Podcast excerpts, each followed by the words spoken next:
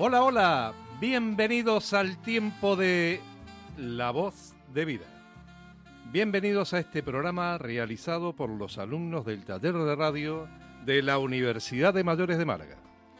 He querido, querido empezar con un pequeño homenaje a uno de los grandes maestros de la comunicación de nuestro país, que nos ha dejado hace poco tiempo como fue Pepe Domingo Castaño. Pepe Domingo tuvo la ilusión de hacer radio hasta su último día. Nosotros aquí, modestamente, cogemos su testigo con la ilusión de seguir haciendo radio. Les habla José Antonio Garay, me acompaña en el estudio Carmen Roldán. Hola. Félix Mata. José Antonio, estoy encantado de verte, créetelo. Pues yo, menos, menos que también. Yo la verdad que no, pero bueno, he tenido que venir porque no me quedaba Bienvenido, bienvenido de vuelta. Ya ves que no te puedes deshacer de nosotros. Pues aquí seguimos rodeados de cable. Eh, Pepa Barrio Nuevo. Hola. Y Santiago González. Hola, Pepe Domingo. en la sala de máquinas no podía estar en mejores manos. En el control técnico Peña Hernández y José Antonio Ortiz. Un saludo desde la veredera. ¡Hola! Hoy es jueves 9 de noviembre, un día más sin llover en nuestra ciudad de Málaga y van unos cuantos. No se vayan, quédense con nosotros y disfruten de un programa diferente, La Voz de Vida.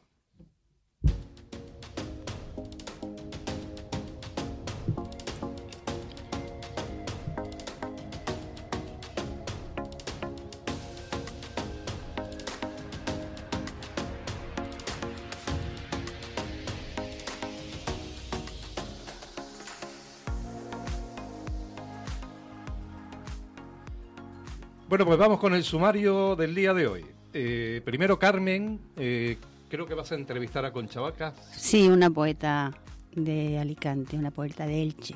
Pues muy bien. Félix nos propone que hablemos de los desórdenes informativos. Y que juguemos. Explícamelo porque la verdad que hay unos cuantos desórdenes. Después, después te lo explico, después te lo explico. Pepa nos va a llevar por el mundo del espectáculo, por el flamenco y muy bien acompañada. Muy bien acompañada, sí señor. Lo de Santiago cada día es más complicado. Su espacio se llama Bután, el contrapunto. Efectivamente.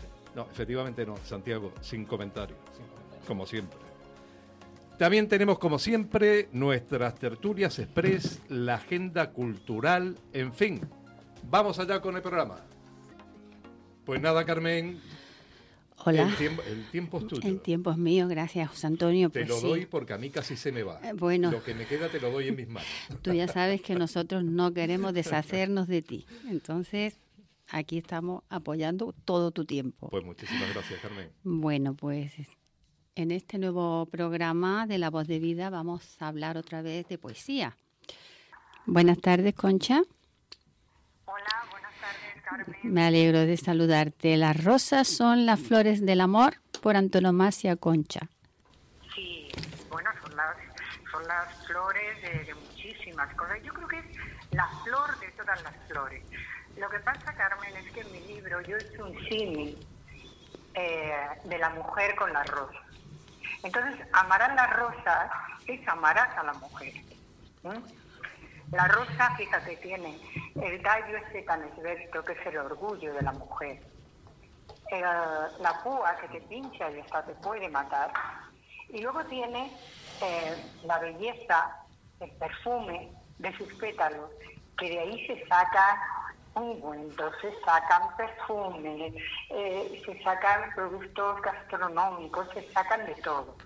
Entonces, bueno, yo en mi libro es una historia de amor adulta en la que las rosas está presente de todo en todo, porque las rosas somos las mujeres y sobre todo las mujeres que amamos a los hombres, a la vida, a los años. Y eso es lo que he querido reflejar en, el libro, Carmen. Sí, porque mm, no lo he dicho antes, pero claro, hoy estás con nosotros por este motivo tan especial y es que publicas este poemario precioso con el título de Arderán las rosas, que además irrumpes con gran fuerza en el panorama literario. Pero ¿casa bien la poesía del amor y el desamor en estas rosas? Bueno, pasa bien. Sí, sí, claro, claro que pasa bien. Sí, sí que pasa bien. Por eso, por eso lo he hecho. Y sí que tiene razón que he tenido la suerte de que un editorial que se llama Disidencias, que es de Granada, haya apostado por este libro. Ese libro tiene detrás una historia muy bonita y es que yo hace muchísimo tiempo que quería eh, publicar, pero como tú has dicho muy bien, se publica tanta poesía que una no sabe si lo que hace está bien o mal. Entonces yo se la di a José Luis Ferri, que como tú sabes es un profesor eh, con mucho renombre, y además eres experto en filología hispánica y, da clase de, literatura y de gramática aquí en la Universidad Miguel Hernández. Qué curioso, no, no me dijo nada, ¿no? Entonces yo pasó muchísimo tiempo, casi un año, y yo dejé de escribir porque pensé que el libro, que no le gustaba lo que hacía, ¿no?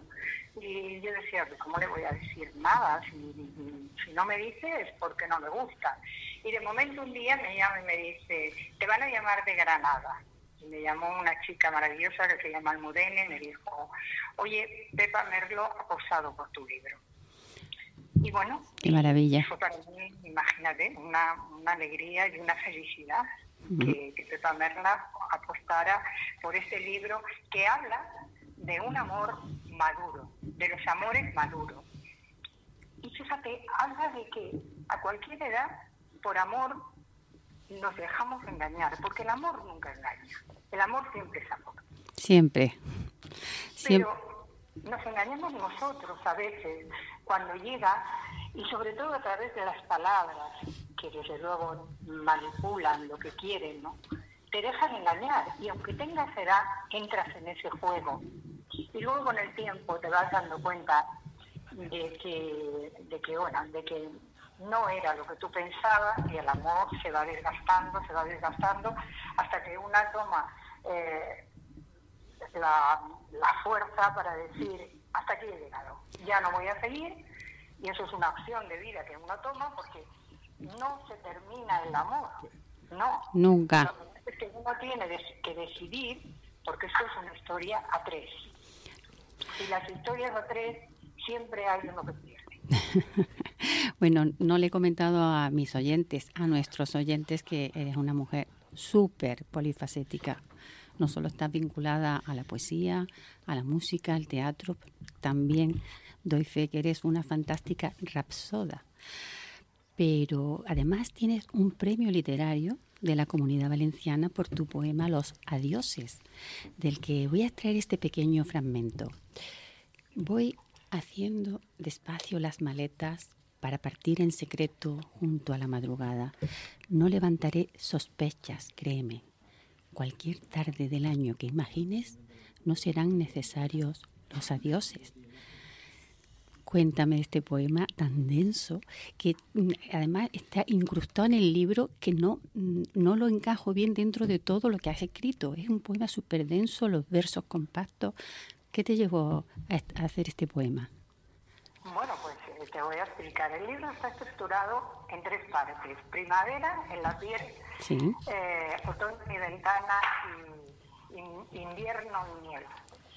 Este poema es la columna vertebral de todo el libro. Si te fijas bien, la portada del libro pone Arderán las rosas y sin embargo el último poema de este libro pone Amarán. Amarán las rosas, efectivamente. Hubiera sido Amarán las rosas, pero este poema te da la respuesta a por qué son Arderán las rosas. Porque es en el momento en que ella se da cuenta que se tiene que ir de esa relación que es tóxica para ella. ¿Me entiendes? Sí. Yo creo que también para, para la otra parte, porque claro, en el centro de todo esto está el hombre que gusta de las dos. No puede dejar a una ni tampoco puede dejar a otra. Entonces hay una que tiene que decidir. Y ella decide al final. Por eso está muy bien lo que tú has dicho, por eso tú has empezado, empieza, merecido es este poema que escribo para ti. Canción de amor callado, sin que tú nada sepas, como todos los besos que habitan en nosotros. Voy haciendo despacio las maletas para partir en secreto junto a la madrugada. No levantaré sospechas, créeme, cualquier tarde de octubre del año que imagine. No serán necesarios los adioses. El filo de perderte habrá cortado ya mi alma en dos mitades y tu historia, la mía, la más hermosa historia que he vivido, arderá eternamente en el recuerdo. Arderá porque la rosa al final arde, no tiene sentido eh, si no es con este amor, ¿no? Y fíjate que es muy gracioso porque ella dice, voy haciendo despacio las maletas. Ella ya sabe que se va a ir. Por supuesto que él no lo sabe, pero ella ya ha decidido irse. Entonces se va a ir como, como ha sido el amor, secreto y en silencio.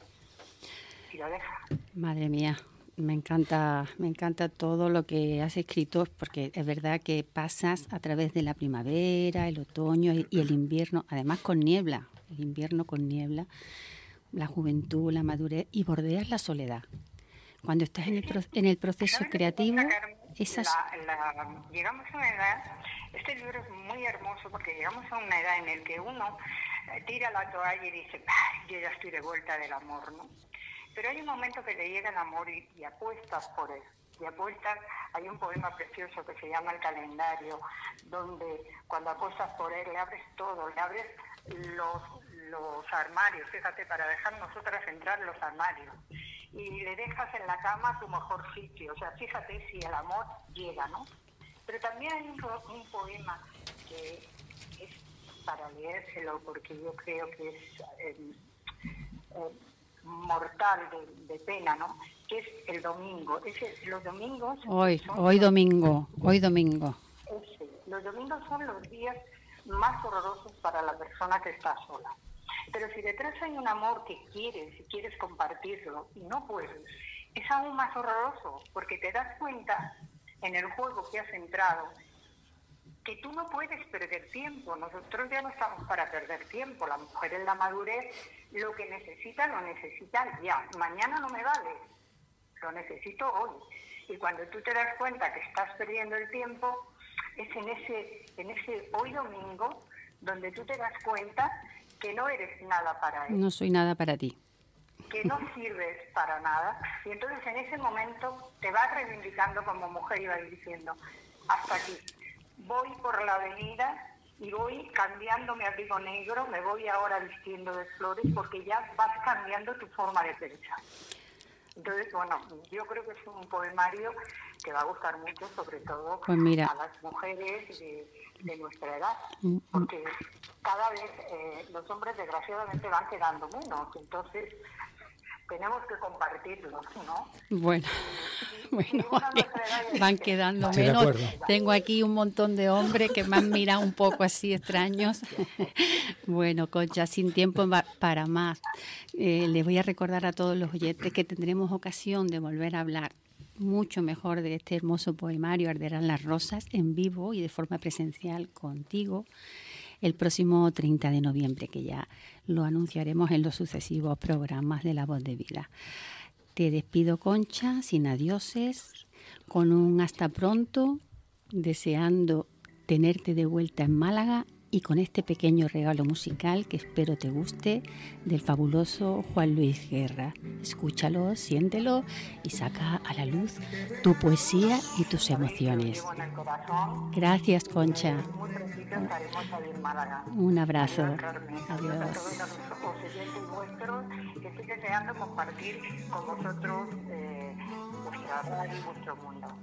Muchas gracias, Concha. Hasta siempre se embriaga de olvido. Si alguna vez fue amada o tiene amor escondido. Ay, ay, ay, ay, amor. Eres la rosa que me da calor. Eres el sueño de mi soledad. Un letargo de azul, un eclipse de mar, pero Pues nada, Félix, me parece que va tocando tu turno y eh. aprovechalo porque en el próximo programa igual somos uno menos. ¿Tú crees? Es que según lo que dice Concha, cada vez quedamos menos. La verdad es que estamos en trance de desaparición. A ver si el sorteo va a ser a quien le toca. Esto es tremendo. Hombre, se, se ve que hombres hay, lo que pasa es que Bueno. le gustan más los hombres Bueno, que José- las mujeres. Es a lo José que se Antonio, refiere Concha. No Tú- nos liemos. José Antonio, tú te estás dando cuenta los nervios que hay en el estudio porque es que todos y todas quieren, quieren tener el premio. Yo he visto una llave de un BMW por ahí, pero no sé para qué Eso era para mí. bueno, antes de empezar el juego vamos a comentar un par de cosas con, también con nuestros oyentes. Bueno, deciros que la desinformación es más que una mentira, es más que un bulo. De hecho, se refiere a la difusión masiva que puede alcanzar carácter de viral de una noticia o referencia falsa o engañosa con la intención de confundir. Por tanto, es algo que no es inocente. Y un par de datos. Se hacen virales las noticias porque lo curioso del caso es que una noticia falsa pueden distribuirse 100 veces más que una verdadera, sobre todo en temas políticos. Y por último, el Eurobarómetro, que es una encuesta que saca periódicamente la Unión Europea, habla que la- el 82% de la población considera que la desinformación es un problema de España. Y más del 80% no sabe distinguir una noticia falsa de la que es. Y ahora sí, vamos a jugar. De hecho, vamos a jugar. Es que eso es una noticia falsa, Félix. De hecho, de hecho vamos a jugar.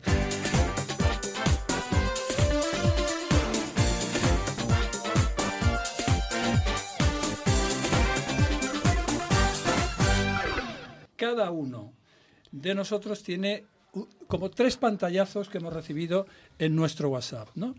Vamos a ver si somos capaces de identificar qué elementos hay que nos hacen pensar que es verdadero o es falso y si es falso, ¿por qué? Me pongo las gafas, Félix. Yo lo tengo claro. el primero es un pantallazo que pone un correo electrónico, que pone urgente, información de coronavirus, que hay una pantalla muy visible que pone Ministerio de Sanidad, Consumo y Bienestar Social, que hay un texto donde aparecen una serie de cosas y al final hay descargar los archivos de los protocolos con una cruz que os explicaré al final qué es lo que es. ¿Qué os hace pensar de esta noticia tal y como la tenéis ahí? Hombre, esto, eh, esto es. eh, Yo, desde luego, ni se me ocurriría pinchar en eso, que me imagino que será un enlace, lo azul, y que a saber dónde te lleva. Yo esta lo tengo claro que es falsa. Tú lo tienes en color, pero yo lo tengo en blanco y negro. No, pero es igual porque lo que se ve ahí es eh, Sí, lo que se, se- ve ahí se- es se ve que está está tachado. Sí, descargar archivos y los protocolos. Perdón, ¿no? Carmen, Eso es. nos acabamos de dar cuenta de quién va a ganar el sorteo. La única que lo tiene en azul, lo demás lo tenemos en blanco y negro. Ah, No, aquí, pero bueno, pero- aquí se no, ve no, pero que está hay... tachado, es que había- Aquí no hay tongo, ¿eh? Pero está tachado, está tachado. Sí, sí. Sí, está tachado. Más cosas que os hacen pensar que esto pudiera ser falso. Pues rogamos la lean detenidamente, eso no lo dice nunca un ministerio de sanidad, rogamos lean detenidamente esto. Él se, se- se- eh, se dedica a lanzar la información y ya está, pero y además estimados. Esto no es propio del gobierno de Tú te refieres que el España. contenido te hace pensar que no está escrito por una institución oficial, ¿no? No, efectivamente. Más cosas. Mm, Yo es que tampoco creo que el gobierno de España mande correos masivos a toda la población, por regla general. Bueno, no es un correo, está, está sacado como de la página del ministerio, es un correo. Eh, no, No, no, es es un correo, pantallazo que hemos ¿no? recibido, pero eso, eso va a tener valor a la hora de saber Yo tengo por, un punto. por qué es falso. No, no, no, ¿tú de qué? Tú ahora Hombre, mismo nada. hasta Porque, que, hasta porque que... el gobierno no, No, manda sí, correos sí, es que- es Pero es que, es lo que no- primero que yo he dicho ha sido Pero eso. es que no me habéis no me- entendido desde el primer momento. No. No. Que el correo, el, el premio está vinculado exactamente a la cantidad que me ¿De hagáis ingresar en mi Bizum. Ah, Mientras que no hagáis eso, Vale. más pues- cosas de este, de este, de este pantallazo. La manita, tampoco me pega una manita ahí debajo de descargar archivos con una manita, en fin. Y luego el, el nuevo horario, mm, si tienen cualquier duda, nos llamen. Pero es que está mal escrito, es que está todo mal escrito. Eh, Os digo una cosa que va por adelantado. Esto, esto lo he cogido de, de unas conferencias de la Fundación Telefónica de dos agencias de verificación. Por tanto, yo tengo la información, no tiene ningún mérito lo que yo diga. Ya, me lo sé. No, no, claro. Claro, Al final yo, lo diré, yo no te digo que, que si es veraz, pero si, si es veraz, está fatalmente escrito. Fatal. Esto es un mundo de mujeres hoy. Eh, José Totalmente. Antonio y. Santiago tienen Me algo tiene- que decir. Hombre, las mujeres siempre somos más avispadas para Tampoco hace falta, tampoco hace falta que os vengáis arriba, ¿eh? Es que Tampoco hace falta que os vengáis arriba. a mí, a entre, entre, la pecera y el marciano que tengo metiéndome mano aquí al lado, te puedes imaginar que no estoy para muchos sorteos. Bueno, vamos a desvelar, vamos a desvelar las claves para identificar Desvela las este claves, primer sí. pantallazo. Una pregunta, Dime. porfa. Esto se supone que llega Por correo. Esto te puede llegar por correo o un pantallazo a tu cadena de WhatsApp. Ah, ¿la- ¿el WhatsApp también? Vale. También. Vale. Hay cuatro cosas importantes. Uno, confirmar el correo. Pues, Dos, y muy importante, la firma, que es el rectángulo. Fijaros bien, Ministerio de Sanidad, Consumo y Bienestar Social. Esto es falso porque es Ministerio de Sanidad solo. Bueno, pero Hay dos detectar eso es complicado. Sí, Bueno, pero eh, te, estamos te puedo, haciendo- de- te puedo decir, Félix, que es que la- las nomenclaturas cambian con cada legislatura. Claro. Incluso dentro de la propia el legislatura van el cambiando. Ministerio de Consumo es distinto al de An- Sanidad. ahora es Dos, Ministerio de Sanidad y Consumo. Pero, No, Félix, pero una, comprobar una el pregunta. correo es muy interesante. Eso, ¿eh? eso te lo iba a decir. Eso es muy interesante. Pero Claro. ¿por, por qué no nos Siempre. explicas cómo se comprueba el correo? Eso, eh, no, en simplemente pones, pones el correo en, en- en Google y si no te aparece el correo, Claro. que es falso. Vale, ¿Vale? perfecto. Otra cosa, lo ha comentado Carmen también, el texto. El texto está, hay una, una mayúscula después de una coma, estimados, es decir, eh, está mal construido el contenido. Fatal. Sí, sí, este el corrector no le ha funcionado. Y No, no, ni- después, después, el, El, la- corrector la y viene un enlace. Cuando Claro. viene un enlace jamás se debe pinchar. Claro, ¿por qué? Porque por ahí entran los virus. Claro. ¿Vale? Y hay una última cosa que es muy de ajuste muy fino. Si a mí esto me llega por una lista de distribución, lo primero que tengo que pensar es, ¿yo he dado autorización al Ministerio de Sanidad para que me mande información? Mm. Porque si no he dado la información, ese correo me está llegando falso. Claro. ¿Vale? Bueno, hemos hecho el primero. De momento, de momento vamos ganando todos. De momento vamos La- las ganando. todos. mujeres Las más. mujeres, hoy, hasta ahora las mujeres. Pepa y yo más. Eh, sin duda, punto, sin ¿eh? duda, Pepa. Yo quiero quitarle la razón a tu amiga ¿Por que has entrevistado. ¿Por Los hombres importamos, vamos a ver. Bueno, pero menos. Pero bueno, ella seguro, yo no, no quiero defenderla, iba- pero no no, iba por ahí, no no iba iba ahí. con mala, Segundo- con segundo- mala fe, con mala fe. creo, ¿eh? Segundo pantallazo. Un anuncio de Carrefour. Celebración del 70 aniversario, corazoncito, regalo gratis para todo. Y después un link a una página web que tiene una clave que nos hace pensar en Asia. Puede ser la En clave. China. Claro. O sea, cuando tú ves un, un enlace que te pone Asia, Carrefour ¿verdad? Punto. Asia, este dominio Esto de, Es de no, todo no- 100. No, sí, no pega Es de mucho. todo la 100. Carrefour. Que no está en ¿No? París. Exacto. Esa es una. Y Bueno, la- y hay más, porque regato, ejemplo. regalos gratis para todos. Es que los regalos son regalos y ya este está regalo redundando. todos O sea, ya atrás. está también muy, Te echa- te echa muy redundante. Hombre, comprobar si de verdad el 70 aniversario de Carrefour también se puede comprobar fácilmente. Efectivamente. José Antonio, ¿me queda- ¿nos quedan cuántos? De todas formas te digo una cosa, yo que tengo descargada la app de Carrefour, lo de regalos gratis para todos, Lo viene, pone. ¿Sí? aunque ¿Sí? sea una redundancia. aunque- ¿Pero te ha llegado un regalo o no? Nunca. Yo no soy todo porque Aquí lo más representativo es lo que ha dicho, lo que habéis dicho de Asia. Sí. En ¿Cuánto El, tenemos? enlace. todavía no lo sé. Es que No tene- sabe. hoy tenemos la pecera que está un poquito descontrolada. Bueno, y ahora vamos al último. Y este, eh, este premio para José Antonio, para Santiago y para mí. Se acabó. No, de eso nada. Se acabó. No, no, no. Se acabó. Me Pero ¿por opongo qué? enérgicamente. José Antonio, corta micrófono del lado derecho. Eso es. Lo, lo amarillo, lo amarillo. Yo naranja y amarillo. Oye, que, Mario, no- el Mario también. que nos plantean una guerra, ¿eh? No sé qué hagas tú. Último. Déjate de guerra que ya hay bastante. También es verdad. Último. Perdón, este- lo de Asia me ha dicho que eran cinco puntos, ¿no? Vale, vale. Sí. Asia, lo, es todo así en uno. es chino, es chino. Pues también un es verdad. puntillo, un puntillo. El último que es más comprometido. Vamos a, vamos a comentarlo para que nos escuchen nuestros oyentes. Un pantallazo con dos frases. Colectivos LGTBI exigen al gobierno una renta mínima universal por ser homosexual. Y abajo, en letra más pequeña, la propuesta de asociaciones y organizaciones de izquierda han recibido una avalancha de críticas en las redes sociales. ¿Qué os hace pensar esta noticia?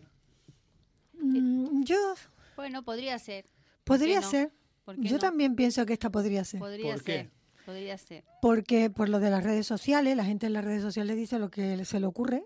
Y bueno, Y, la, y, la, ¿Qué y- y aroma lo- y tiene? los titulares también dicen lo que se les ¿Qué aroma, eso- ¿qué aroma tiene esta noticia? titular. también, también. ¿Qué aroma tiene esta noticia? Pero, ¿de dónde sacáis los de las redes sociales? Aquí Abajo de- lo pone. Es que es- Ay, está muy está muy pequeñito. Vale, vale, vale, vale, vale. muy ¿Qué aroma. ¿Qué aroma tiene este texto?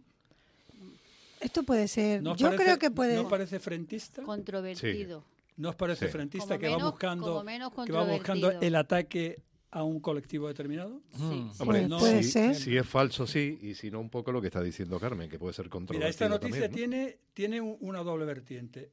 Es una noticia verdadera, porque ¿Eh? es verdad que hay una renta mínima universal, pero está manipulada porque se la quieren atribuir solo Ah, bien. a los colectivos LGTBI. ¿Vale? Ujú. Esta, Vale. esta es una apelación muy, muy fina. Y después, por último, propuestas de asociaciones y organizaciones que no sabes cuáles son. No, solamente de izquierda. Pone.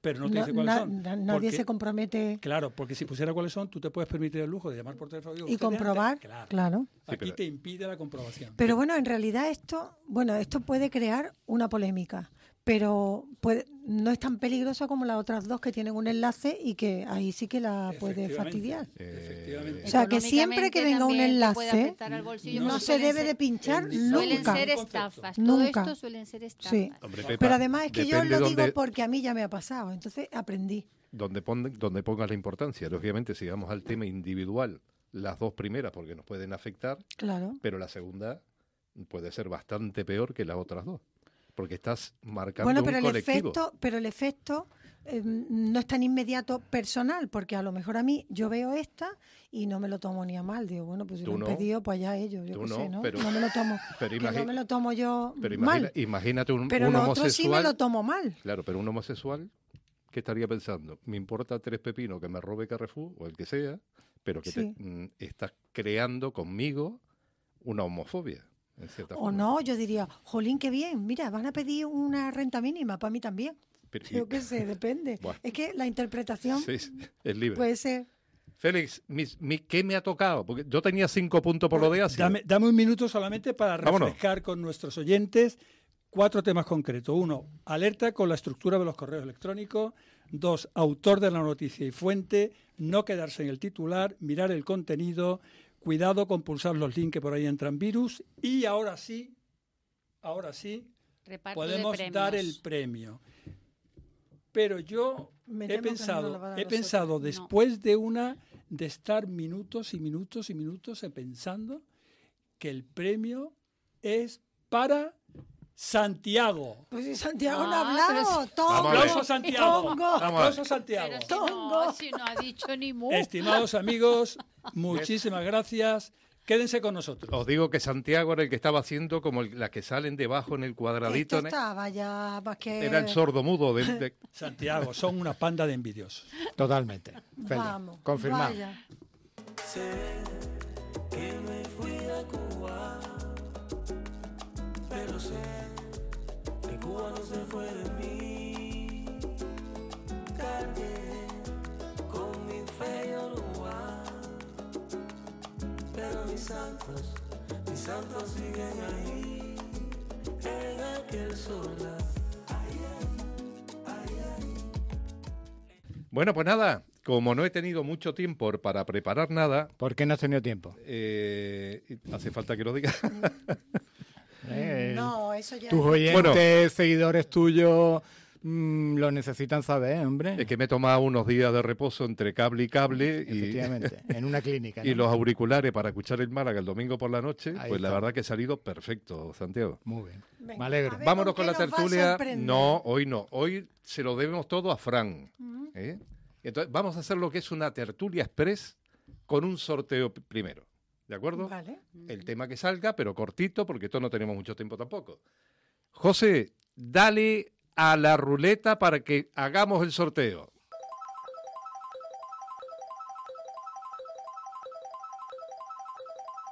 Primera papeleta. Respuestas rápidas, por favor. ¿Con qué personaje histórico te gustaría tener una cena? Esto me suena a cuando ya tienes cuatro copas y estás después de una cena en tu casa. Personaje histórico. Personaje histórico. Ah, ¿Yo? ¿Lo digo yo? Bueno, tú misma. Yo, qué Yo, tampoco sé. Mozart. ¿Con quién? Mozart. ¿Y por qué no alguien más aburrido? ¿Tú te crees que, Marco Aurelio. que te va a aportar Mozart a ti Hombre, por favor. en una cena? Mozart Sí. era muy gracioso. Pero sí que... eh, Paul eh, Auster. eh, hostia, Anda, preséntalo. Paul Auster está, está eh, ahora, ahora va a sacar una novela donde cuenta su La trilogía de Nueva York, que es muy bonita. que me- No, no, no, no, que, el que- que- que es que su quiero- última, es su última novela porque está en un proceso de cáncer fatal. Entonces me gustaría cenar con Paul Auster para despedirme. Ah. He leído todo su es libro. histórico, además. No, no tiene Maravilloso. por qué No, no. estar muerto, ¿no? Tampoco. No, pero está en paz el pobre. Bueno, sí es histórico. No Félix. tiene por qué estar Marco muerto. Aurelio. Marco, coño, tú sí que lo has puesto complicado, tío. No, porque tiene algo que contarme este. ¿Sí? Hombre, ¿Sí? Estoy convencido que sí, Marco Aurelio. Hombre, más que, Mo- más que Mozart, ¿qué Amigos, que te diga? amigos de toda la vida, Marco Aurelio y yo. Moz- Mozart tenía un puntito Hombre. Sí, pero sí, sí lo tenía. sí lo Eh, tenía. bueno. Mozart tenía un puntito Pero vamos a ver, mientras tiene el tenedor en la mano no puede tocar los instrumentos. No, o sea. pero si yo no, era pa- si yo no quiero que me toque nada. Bueno, bueno, que- tú sabrás. Pepa, ¿y a ti? Es hablar con él, porque es que era muy gracioso. Pepa, ¿y a ti que te gusta la música? Tiene una guitarra flamenca, el tipo. Sí. ¡Buah! ¿Quién, ¿Pero quién es? Mozart? ¿Mozart? Mozart, Sí. tremendo. Ah, pues mira, lo escucho yo, Mozart tocando la Y yo guitarra. tampoco. Hoy, está- hoy Hoy tenemos una fatal. chunga. Sí, sí.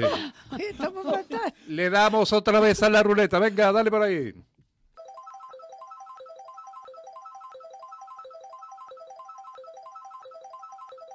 ¿Te crees que el pasado ha sido de los hombres, pero el presente es cada vez más de las mujeres? Por Hay que, supuesto. hay que meterse en este Por charco. supuesto. Meterse en No, este no, charco. yo, yo confío en que, Es una es- en que preguntita, eso ¿eh? sea una leyenda urbana y que todos marchemos uno al lado del otro. Es que no podemos estar Sí, uno pero- sin el otro. Pues claro yo- que sí, pero eso, Carmen, En eso estamos Pues de yo acuerdo. te Pero- confirmo que no. Una cosa. Que las mujeres No. están por delante No. ahora me- mismo. no, espera un momento. Estoy Hay un no argumento. quiero ¿puedo? estar por Pero vaya con de todas, la, todas. La un pregunta no va argumento. por ahí, la pregunta no va por ahí, tiene, Ah, ¿no? razón, tiene razón Carmen. Aclara. Pero si es no, bueno, no lo sé, el que ha hecho la pregunta ha sido Frank. yo no sé.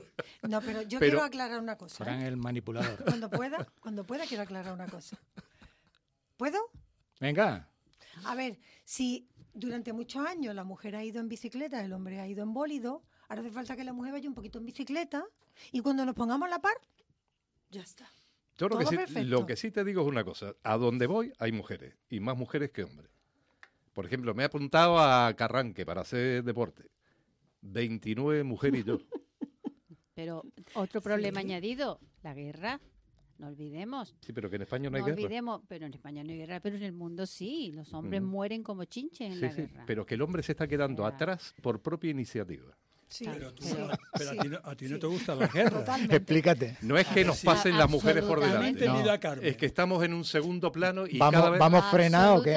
¿cómo me yo va no, a gustar yo no he la entendido guerra? a Carmen. Supongo que sí- Carmen nos está diciendo que haya más guerra para que quedemos menos. No, efectivamente. Ah, yo ah, a ah. los hombres los quiero, los respeto y, por Y supuesto, yo también. eh, ¿qué voy a claro. decir de vosotros? No, no. Yo, vosotros estáis estupendamente ahí, porque mira, yo necesito bajar la maleta del altillo, pues allí llega Diego y me Pensaba la que ibas a ir por otro Ah, lado, no, pero, pero- has estado bien. Has estado bien. Pensaba que ibas a ir por Yo- otro lado. ¿Te das cuenta que hemos entonces, quedado para Entonces, trabajo como secundario? tú ¿Ves tú? Esa, fu- es- esa es la confirmación. José Antonio, Trabajo ¿por qué no- secundario. ¿Por qué no sacas otra pregunta? Otra, otra, otra, otra, otra. otra, porque si no, Otra. esto va a ser- No, pero esta me estaba gustando, ¿eh? Sí. A mí Mario, también. vamos, perdón, vamos a sacar una, nada. vamos a sacar una. La mano Y inocente, ahora lo presentamos. No pasa nada.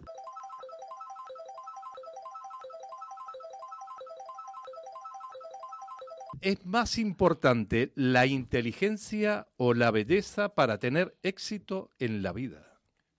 Los feos no responden. Yo creo sinceramente que al margen del sexo, la estética tiene una importancia hoy día excesiva.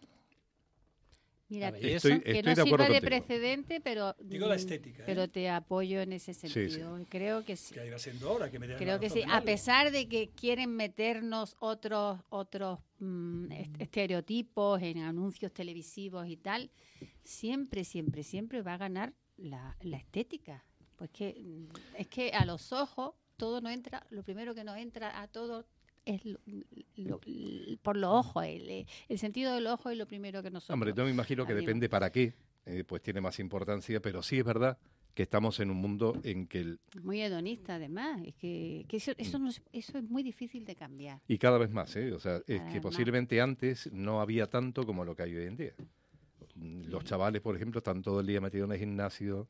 Eh, si te vas a las clínicas de estética, están hasta reventar. Hasta arriba. Y los hombres muchísimo. no, no, ¿eh? no, También. hombres y mujeres. Muchísimo, Con lo muchísimo. cual, de Yo tengo, yo tengo dos hijas en edad de, de tener novio, incluso la mayor ya tiene edad de casarse, y dice que es más difícil encontrar a un hombre hoy en día que encontrar, que te digo yo, un marciano. Bueno, Así lo dicen, ¿eh? Ojo, ¿eh? Y, y yo tengo la versión mm, contrapuesta. Que, Cuéntamela. Que te la voy a contar, que los hombres no quieren eh, compromiso ni mujeres por todos los temas que estamos, bueno, no voy a tocar, ¿no? ¿Lo tocó? ¿El tema de, no. de la ley del sí No, y todo no, eso? no, Entonces no. lo dejamos. Sí, porque eso es polémico, eso es polémico. de todas formas, eh, si llega a ser por Concha de Elche, es que ya no quedamos tampoco. O sea, que, tú dices- o sea, que corrobora lo que dicen tus No, hijas, pero en pero- sentido... Que Pero esta, mujer me da lo la razón a mí. porque Sí. lo dijo. Sí. Eh, bueno, es normal también. no lo sé. Pero bueno, para no entrar en polémicas y no seguir con esta tertulia, pasamos al siguiente... Pepa, ¿Me toca? ¿cómo lo llevas? Guau, estoy muy Ahora sí quiero ver tu compañía, por favor. Bueno, vamos a empezar un poquito más para adelante. Mario, Hola, buenas tardes a ¿quién todos. eres tú, Mario? Hola, buenas tardes a todos. Hola. Estoy encantado de estar aquí con todos vosotros y yo soy un niño de 16 años que tiene parálisis cerebral, que mi pasión es la radio y acabo de terminar la ESO y bueno, uno de mis mayores sueños es acabar trabajando en la radio y espero lucharlo y poder conseguirlo, ¿no? Porque creo que si se lucha, a todo se llega. Un tema que a ti te gusta mucho que se llama, ¿cómo es? La primera que teníamos prevista poner, Pañuela raya.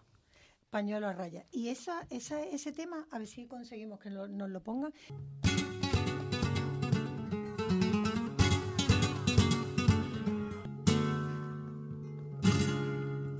con la luz del cigarro. Yo vi el molino, se me apagó el cigarro.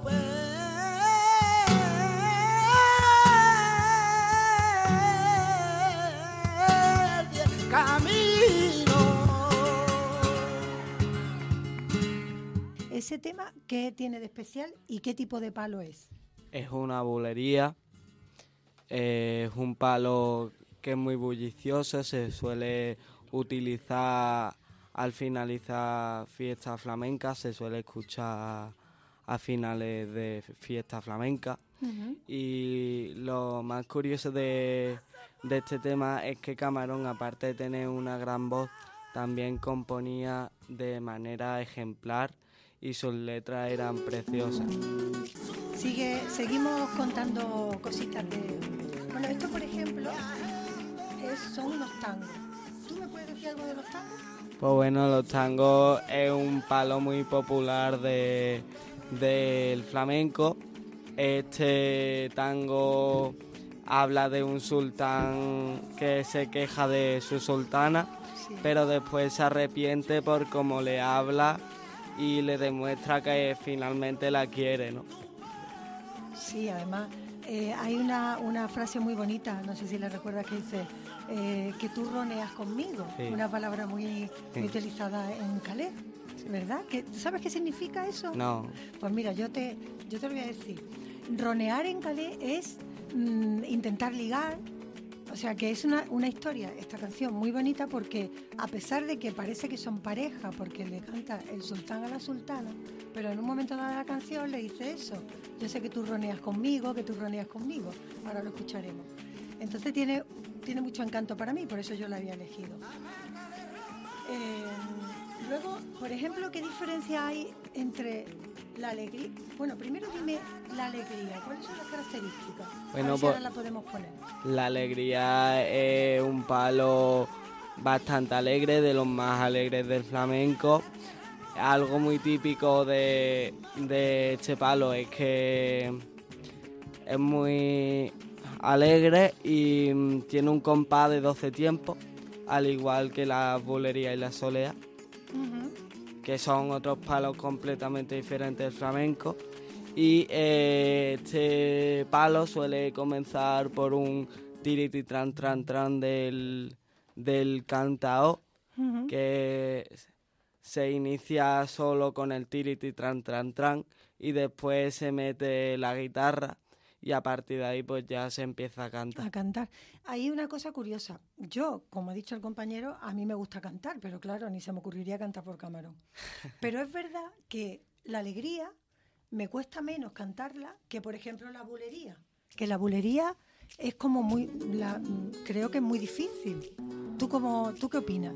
Hombre, la bulería es uno de los palos más difíciles de acompañar y de cantar porque ¿verdad? Es un palo que hay que estudiarlo mucho por la rapidez de, de los tiempos, ¿no? Claro.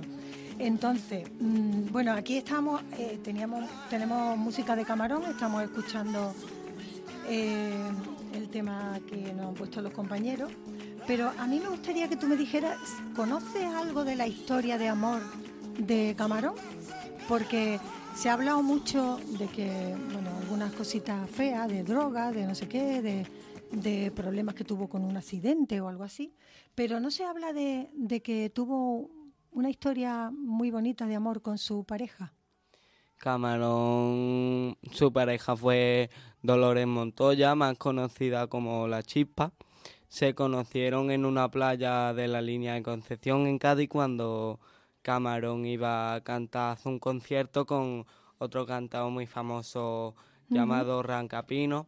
Sí. Y desde el momento en sí, y desde el momento en que vio a la chispa quedó completamente hipnotizado por su belleza.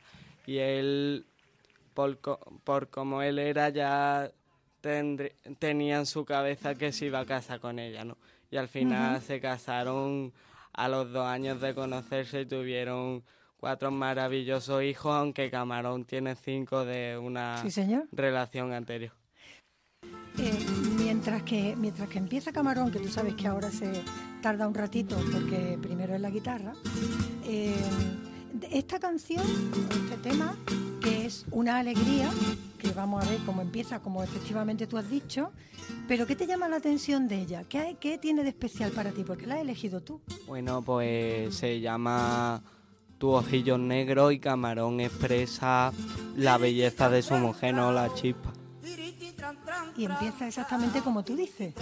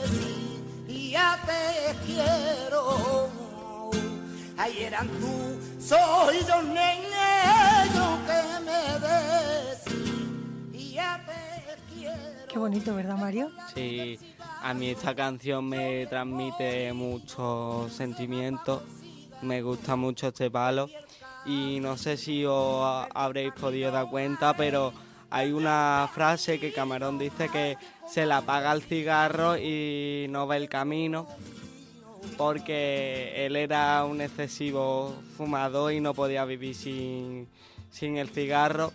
Y cuando se apaga la luz del cigarro es cuando Camarón finalmente muere por un cáncer de pulmón. De pulmón. ¿Sabes cuántos, cuántos cigarrillos se fumaba al día? no, pero mm, bastante, la verdad. porque Pues 60, tres paquetes todos los días. abuso o sea que- de abuso de la nicotina, que al final es lo que finalmente mata al genio, ¿no? Claro. Eh, tú- él empieza, cuando llega a Madrid, que estábamos hablando que, que se presenta, primero se presenta un festival, Festival de Montilla, que lo anima Manolo Caracol cuando tenía 11 años y lo gana. Y un poco más tarde, con la compañía de Miguel de los Reyes, viaja a Madrid y allí conoce al, Camarón, ay, perdón, a Paco de Lucía. Con él graba ocho discos, el primero con 18 años, y a partir de ahí, pues, está un, han grabado un montón de discos juntos, hasta que llega eh, el disco que lo cambió todo, que ahora hablaremos de él, que es eh, La leyenda del tiempo. Bueno, ah, ¿tú, ¿tú recuerdas qué pasaba, qué pasó entre Camarón y Paco de Lucía, que rompieron su relación cuando ya llevaban mucho tiempo y eran amigos, súper amigos y entrañables? Bueno, pues Camarón estuvo compartiendo escenario con el genio de la guitarra más de 20 años. Y se dice, se rumorea que se separaron por, una, por unos derechos no autorizados a Camarón. De hecho, Camarón solo es autor de, de 27 discos, de los cuales tiene 170, 160 pero solo es autor de, de 27. Pero aún así se llevaban muy bien y de hecho cuando muere Camarón, Paco de Lucía va, a, va al entierro de Camarón a despedirse de él. Sí, incluso, incluso cuando se enteró que estaba malo, quiso ayudarle a pagar la, lo que le costaba la enfermedad que tuvo que ir a Estados Unidos. Quiso a, ayudar a la familia en en los recursos económicos y de hecho estuvo muy encima de la familia y Sí. apoyando a Camarón a pesar de no estar con él en el escenario Sí, ya. sí, sí. Bueno, vamos a escuchar un poquito de Camarón, ¿vale? Sí. Se me apagó el cigarro.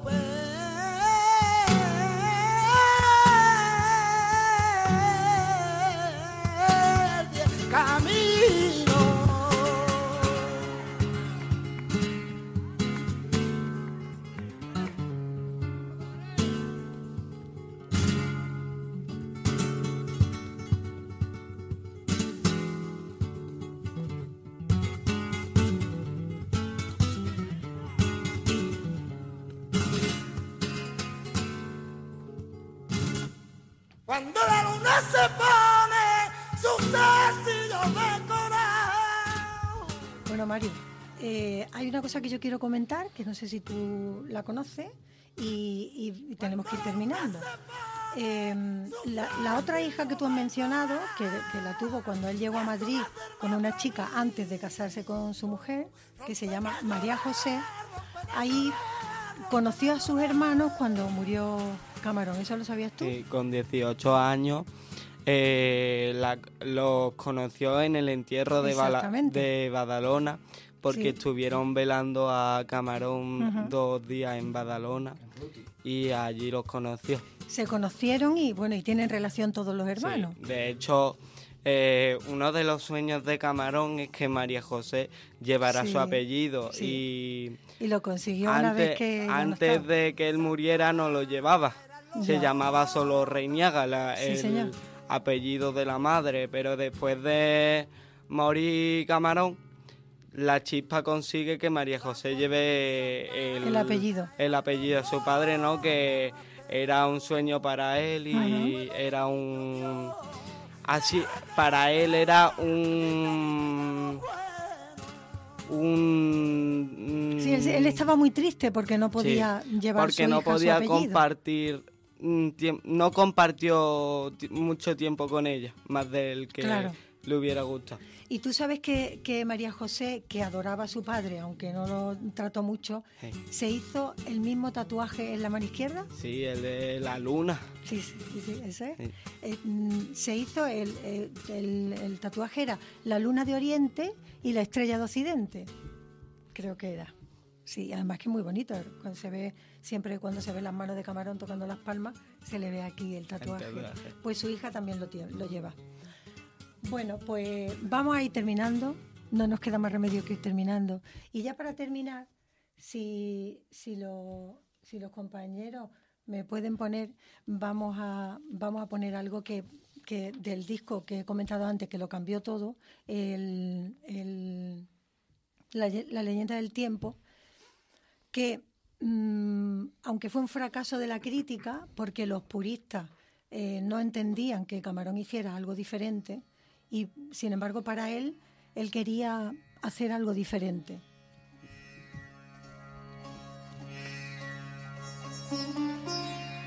Vamos a terminar con la nana del caballo blanco.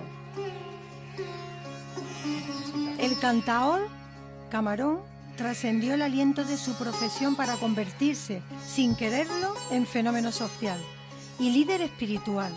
Las mujeres de su raza llevaban a sus niños para que los tocara. Su mausoleo sigue siendo lugar de peregrinación. Sus conciertos eran acontecimientos únicos, de un magnetismo y un encanto que iba mucho más allá del puro hecho musical.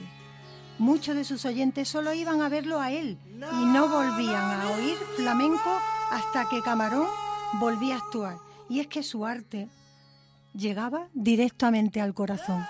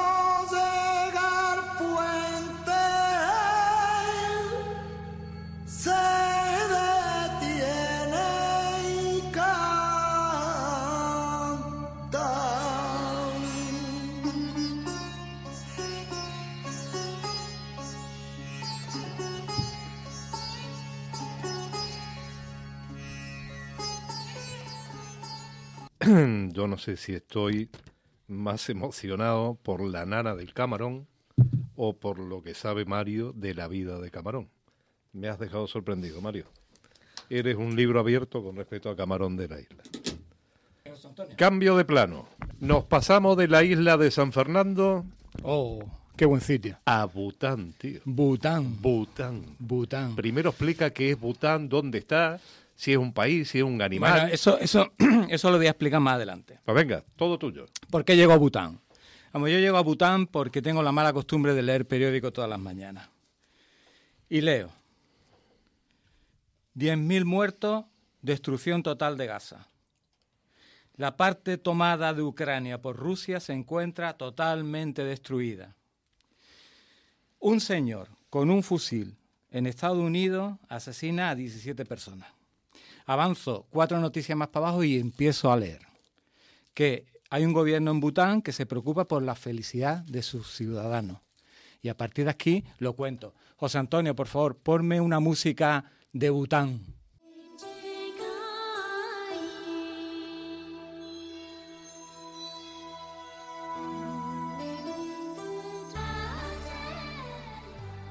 Bután, el contrapunto.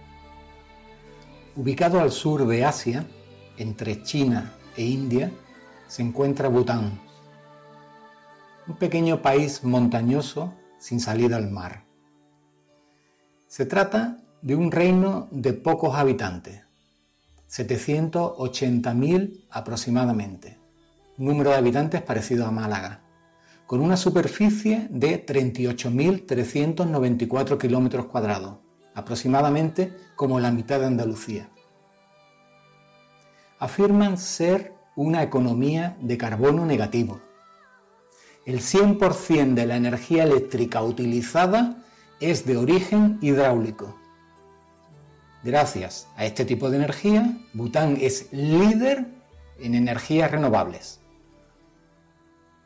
El CO2 que nosotros producimos se traduce en un calentamiento climático que ya le afecta al glaciar de toda esta parte del mundo. Me sorprende conocer la historia de una nación que optó por alejarse del capital como el principal indicador del desarrollo y centrarse en la felicidad de sus habitantes. Algo que puede estar fuera de toda lógica occidental. Hablo con el secretario de Turismo en Bután Se encuentra en Málaga y nos hemos desplazado allí la voz de vida. Es un señor joven y agradable llamado Dan Corrinzi. Danco. ¿Cuándo se dieron cuenta que poner la felicidad en el centro de todo era la solución? La idea de este indicador de felicidad empezó muy temprano, en la década del 70, cuando el cuarto rey se convirtió en rey. Él era muy joven y pensó cómo debería ser un buen rey. Entonces se preguntó cómo podría él estar seguro de que su gente fuera feliz. Así nació el índice de felicidad nacional, él dijo, nosotros realmente tenemos que entender como país que la felicidad es el gran objetivo de la vida. ¿Por qué Bután eligió este modelo? Es una bendición para personas como nosotros tener esa idea visionaria de felicidad. Nosotros también fuimos afortunados de no ser un país desarrollado, porque cuando tú eres un país así, no tienes tanta influencia externa, tienes la posibilidad de relajarte y observar lo que los otros países están haciendo. Pero lo mejor fue esa idea visionaria de nuestro cuarto rey. Probablemente lo material te da bienestar, pero no es el objetivo final. ¿Qué es lo que cualquier ser humano quiere? Ser feliz. Nos preguntamos entonces, ¿cómo puede el gobierno estar seguro de que las personas están felices? Ahí nació la idea de crear un indicador sobre la felicidad de nuestra gente, el Indicador Nacional de Felicidad. ¿Y cómo se ejecuta esta política de Estado? Es una larga historia sobre cómo esta idea ha evolucionado, pero básicamente, luego de llegar al indicador de felicidad, se creó una comisión de gobierno para esta. De ahí surgieron todos los proyectos, planes y políticas relacionadas con el gobierno. Ellos analizan, por ejemplo, cada proyecto bajo la perspectiva de qué tipo de impacto traerá este para los ciudadanos. ¿Este proyecto incrementará el estrés o lo disminuirá? ¿Este proyecto traerá a las personas beneficios económicos o culturales? Entonces, esto es lo que hace la Medición Nacional de Felicidad. La pregunta sería, ¿cómo se construye la felicidad? ¿Qué es lo importante para que una persona sea feliz? Se necesitan muchas cosas, no solo la educación, no solo un sistema de salud, sino tiempo para estar con tu familia, ¿sabes? Actividades que se hacen en tiempo libre y psicológicamente, ¿cuánto tiempo tienes para meditar? Entonces se les preguntó, ¿eres feliz? No, tú no eres feliz. Ok, entonces, ¿por qué no eres feliz? ¿Qué puede hacer tu gobierno para que seas más feliz? El gobierno descubrió que las personas no estaban meditando y la meditación es una parte muy importante de la relajación. Entonces el gobierno inició un plan de meditación para colegios. Todos los niños practican meditación y tienen un trabajo de desarrollo de la conciencia y el gobierno se pone para trabajar en la idea de dar soporte y apoyo a las actividades de meditación, pero es una filosofía, un modelo diferente de desarrollo que aborda todos los aspectos de la vida del ser humano para ser feliz. Entiendo que si ustedes proponen poner la felicidad en el centro, las demás cosas se van alineando por ejemplo, nosotros tenemos una fuerte política de conservación ambiental y con esto los animales silvestres entraban a las granjas y plantaciones de nuestros agricultores. Entonces el gobierno se preguntó, ¿por qué los agricultores no están contentos? La comisión hizo una investigación con esta pregunta y descubrieron que las personas trabajaban mucho tiempo en sus plantaciones y luego los animales silvestres venían a comerse aquellas plantas. Entonces, ¿qué puede hacer el gobierno? Desarrollamos una política de compensaciones para quienes tuvieron ese problema y el gobierno los ayuda implementando tecnología para mantener alejados a los animales silvestres de las plantaciones y bien dentro del bosque. ¿El medio ambiente y el aumento de turismo serían cosas incompatibles? Hay tantas ideas diferentes para la sostenibilidad de la política turística de Bután. Para empezar, el turismo no puede ser beneficioso solo para un sector del país. Una de las cosas que la Constitución asegura es un mínimo del 60% del territorio de bosques libre y preservado. Entonces tenemos que mantener al menos esa cantidad de bosques sin explotar. En este momento tenemos poco menos del 70% de los bosques del país preservados. Tenemos una política ambiental muy fuerte, más de la mitad del país son áreas protegidas. Entonces no puedes hacer cualquier cosa. La protección es muy fuerte porque si tú buscas la sustentabilidad del planeta necesitas ser fuerte. Como dije en la conferencia, las personas que visitan nuestro país no pueden escalar más arriba de los 600 metros de altura porque el medio ambiente lo necesita para proteger, por ejemplo, los glaciares. Cuando miramos las actividades turísticas, tenemos que evaluar el impacto de cada proyecto. Cuando tenemos un proyecto turístico en el bosque, los turistas solo pueden ser guiados por guías certificados y entrenados, y únicamente a través de los senderos que se han trazado para eso. No pueden caminar fuera de ellos porque si tú cuentas la cantidad de personas que podría caminar por todos lados, el medio ambiente se deterioraría y no tendría tiempo para recuperarse o regenerarse. Alex Fidalgo, En su magnífico podcast, Lo que tú digas, entrevista a José Carlos Ruiz, profesor en la Universidad de Córdoba, filósofo y promotor del pensamiento crítico. hay historias muy buenas, es decir, yo, yo cuento la de la de Bután, el país este más feliz del mundo hasta el año Mm. 2000, ¿no? Y cuento la historia de la imagen y la pantalla con los cuerpos esculturales. Es decir, lo, lo que pasó en Bután no es un experimento social, es una realidad. Y es que tienes una sociedad donde no existe la pantalla y cuando empiezan a medir su índice de felicidad, son los más felices del mundo. ¿Por qué? Porque configuran su criterio de belleza en torno a lo real a la variedad de lo real, a la riqueza de lo que consumen en su día a día a través de lo visual. Ya está, es tan sencillo como esto. Es decir, no hay un arquetipo que venga idealizado en ningún sitio. Y, y hay tesis doctorales sobre Bután, muchísimas. Porque Bután desde 1970 eh, empieza a plantearse cada dos años, es una población de 700.000 habitantes, se controla bien, se hacen encuestas cada dos años para medir el nivel de felicidad de la población y que den sugerencia de qué implementar para mejorar. Entonces, claro, se han ido implementando desde el 72, 74, muchísimo, hasta el extremo de que en 1990 pues era el país más feliz del mundo. No, no era muy complicado tampoco porque tiene una estructura social muy sencilla. O sea, ellos manejan tres idiomas, el inglés por cierto es el vehicular, pero tienen sanidad pública, educación pública, no hay grandes diferencias sociales, con lo que el concepto de envidia pues está un poco apagado. Pero el problema de Bután fue que en el año 99 llega la televisión y en el año 2000 llega Internet y en el año 2004 su índice de felicidad cae en picado de una manera bárbara y en el 2008 son ya de los peores que hay. Claro, entonces empiezan a estudiar qué ha pasado. Lo que ha pasado se lo cuentan, hay dos o tres documentales sobre el tema, ellos lo cuentan los, los analistas de Bután, ellos mismos dicen lo que nos pasó fue que llegó la pantalla y no estábamos preparados para entender lo que sucedía dentro de esa, de esa pantalla, cómo se configuraban las imágenes. Y de repente en Bután, que no existían los divorcios, porque el- la mujer de Bután era una mujer fuerte que salía al campo a ayudar a su marido a las tareas de- del campo, de segado y tal. Y entonces era una mujer robusta y, el- y los maridos estaban enamorados de su mujer y la mujer de sus maridos. Pues cuando llega la televisión, en el 2004 empiezan los divorcios en Bután. Y no existían los divorcios. En el 2008 Mm. la insatisfacción y, y la mujer de Bután se empieza a declarar y a sentir fea. Fea. Por primera vez. Sí. Fea ¿por qué? Pues porque los estereotipos que empieza a consumir en esa pantalla eran estereotipos occidentalizados de mujeres muy delgadas, maquilladas, y entonces la mujer de, de Bután no se maquillaba, y cuentan ellos este cambio tan radical en la autoestima de esas personas. Claro, es un proceso peligroso en todos los sentidos el acercarte a la pantalla sin un criterio pedagógico. Y me despido con una maravillosa recomendación. Vean la película Lunana, un Jack en la escuela, donde Ugyen es un joven profesor en Bután que elude sus deberes mientras planea ir a Australia para convertirse en cantante.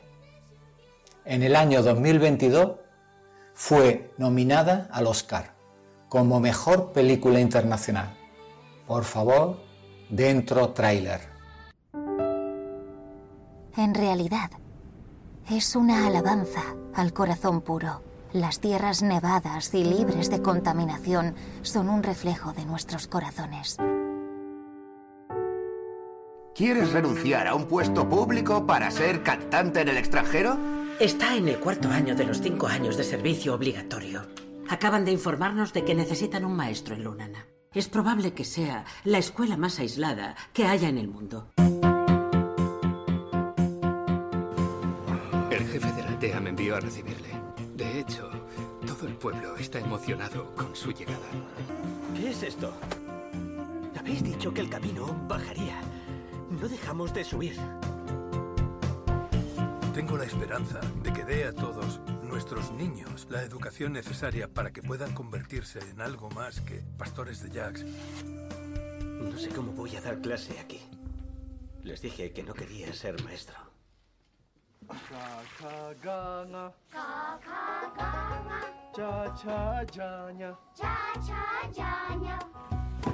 Cuando llegue el invierno, usted volverá a su casa. ¿No es feliz viviendo aquí con nosotros?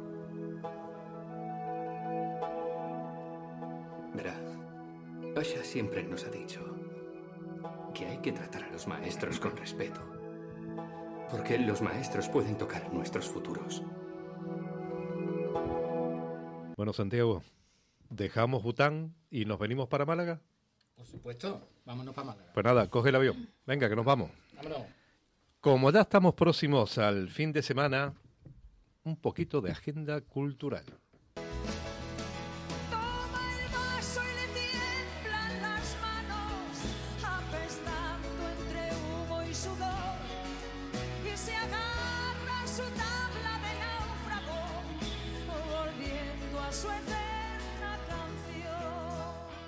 Pepa, ¿tú qué piensas hacer este fin de semana? Pues yo tengo un planazo que no os lo podéis ni imaginar.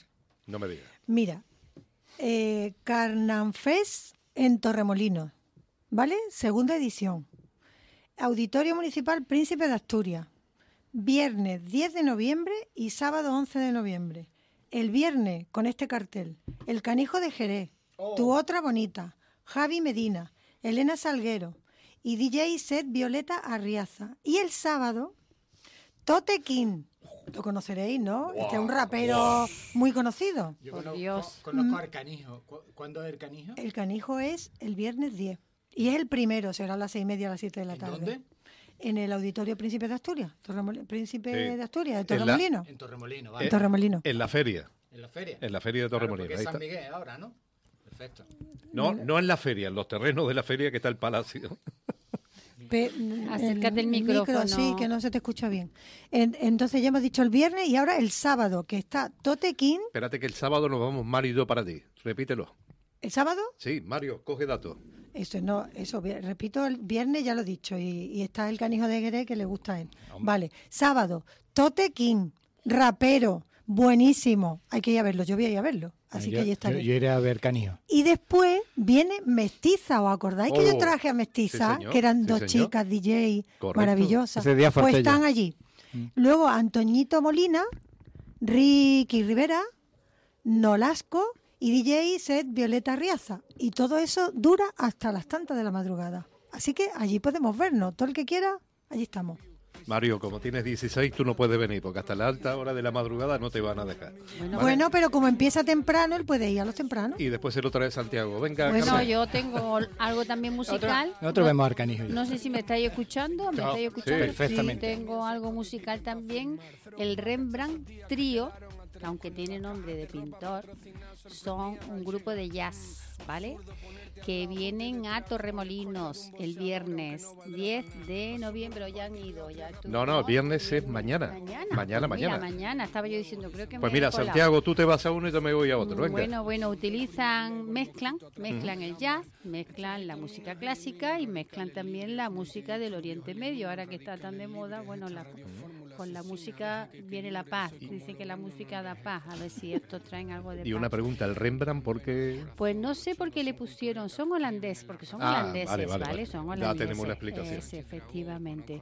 Y bueno, pues han actuado en muchos sitios, en Madrid, en el Festival de Jazz de Madrid, en el Círculo de Bellas Artes, y bueno, en los Países Bajos, por lo visto, son un Súper muy, conocido. muy reconocido.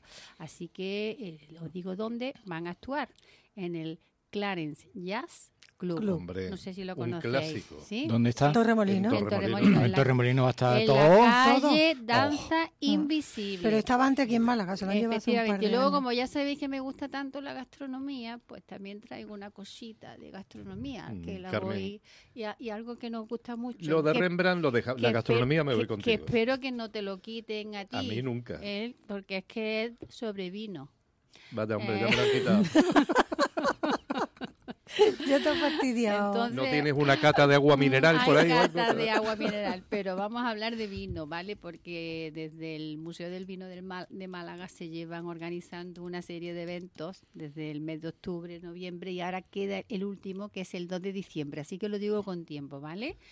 Entonces, eh, pues eh, consiste en un recorrido urbano de una hora y media aproximadamente y se analiza la historia de la evolución urbana de la ciudad de Málaga y luego después, por supuesto, hay una cata de los vinos históricos en el Museo del Vino, ¿vale? Y, y bueno, pues yo os animo a lo que os guste porque la verdad que Bueno, hacemos una cosa. que se- que- que a se- la caminata te vas tú y yo te espero dentro tomando vino. ¿Te parece? Vale. Esto tendríais que ah, em, eh, entrar en la página web y reservar las entradas, pero la verdad que parece muy interesante, sobre todo porque mm, mezcla eh, ruta urbana, mm, historia de Málaga y luego después encima, sobre todo los vinos que se van a catar evidentemente son los de los denominación de aquí, los de los de denominación Eh, Sierra de yo he Málaga. estado en alguna cata de ellos ¿vale? y es muy buena. Pues ya sabéis. Los vinos de Mollina, maravilloso. Estos también son de denominación vinos de Málaga y sierras de Málaga. Buena tierra de vino. Pues nada, Félix, algo que no tenga alcohol. No, yo creo que antes de irnos a Torremolinos, a ver todo esto que hay montado de ya, raperos y tal, El primero nos tomamos una- unos vinos ahí donde Carmen y después podemos hacer dos cosas. Mañana a las 8 de la tarde la librería Mapas y Cía, que sabéis dónde está, en la calle Compañía. Maravilloso local. Y Dígora y Pachi presentan su nuevo libro, La vida es dura. Y ¿Quién- ponen quién- quién- ¿Quiénes son? Y Dígoras y Dígoras y Pachi. Los Ah, dibujantes. y entre Vale, paréntesis pone, podéis traer albóndiga. Anda. Ahí lo dejo. Ujú. Y después, esto ya es para el próximo fin de semana, se celebra en Málaga, creo que es el tercer año, el Festival de Arquitectura Open House. Open House es una asociación de carácter mundial que lo que hace es con arquitectos y con interioristas recorres lugares emblemáticos de Málaga donde está el Museo Ruso, el Thyssen, el Museo de la Alameda, la Sala María Cristina, el Picasso. Yo lo he hecho un par de veces y merece la pena. El único problema es que hay que meterse a la página web ya y matricularse porque tienes que reservar sitio. Son plazas limitadas. Plaza muy limitada. Actividad cultural en Pizarra. Pues nada, Santiago. Han abierto, cuéntanos. han abierto dos gasolineras más. No me digas. Te lo juro. ¿Qué De, la- cantidad de de las económicas. Tiene unos letreros que no me dejan de dormir. Uno en verde y otro en colorado. Low cost. Maravilloso. Pero ¿estás seguro, Pues, ¿estás súper- seguro que son Si gasolineras? queréis lo juro. llenar, si no queréis discoteca. llenar el depósito, No perdón, por el menor precio de toda Andalucía, en Rute, Hostia. os lo digo. Vámonos de el menor precio de la gasolina y del gasoil y de todos los combustibles. Entre que voy allá y me vengo para acá, Bueno, pues si has pasáis montado por una allí, gasolinera allí, entrar en Rute, Oye, y nos invitas a comer cuando vayamos. os invito a mantecados, que ya es la época del mantecado, que ya hablaremos del Belén de Olé, chocolate y de todas olé. las cosas de Rute. Bueno amigos, Muy bien.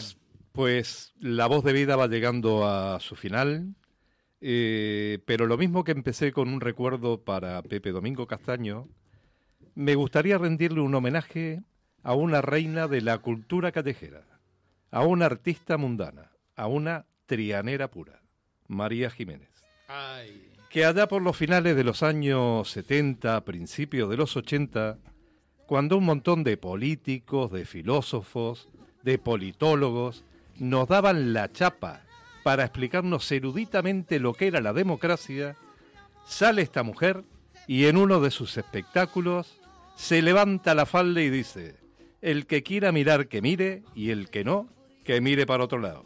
Eso es la democracia. A partir de ese momento, creo que a todos los españoles nos quedó muy clarito lo que era la democracia.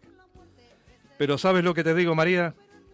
Que lamentablemente se acabó. Pero se acabó para siempre. No la líes mucho por ahí arriba, o mejor dicho, por ahí abajo, que vas a estar más calentita, para levantarte la falda y seguir dando clases magistrales de cultura popular. Y de arte. María, se acabó.